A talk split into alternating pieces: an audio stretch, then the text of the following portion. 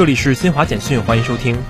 记者从三十号在济南开幕的二零二二中国算力大会上获悉，目前我国已建成全球规模最大、技术领先的网络基础设施。截至今年六月底，我国五 G 基站数达到一百八十五点四万个，五 G 移动电话用户数超过四点五亿户，所有地级市全面建成光网城市，千兆光纤用户数突破六千一百万户。美国白宫总统医生凯文·奥康纳三十号说。总统拜登当天新冠病毒检测结果再次呈阳性。俄罗斯外交部二十九号发表声明说，应美方要求，俄罗斯外长拉夫罗夫当天与美国国务卿布林肯通电话，双方就乌克兰局势、全球粮食安全和双边关系等问题交换了意见。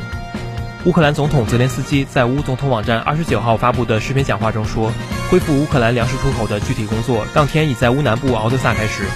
以上由新华社记者为您报道。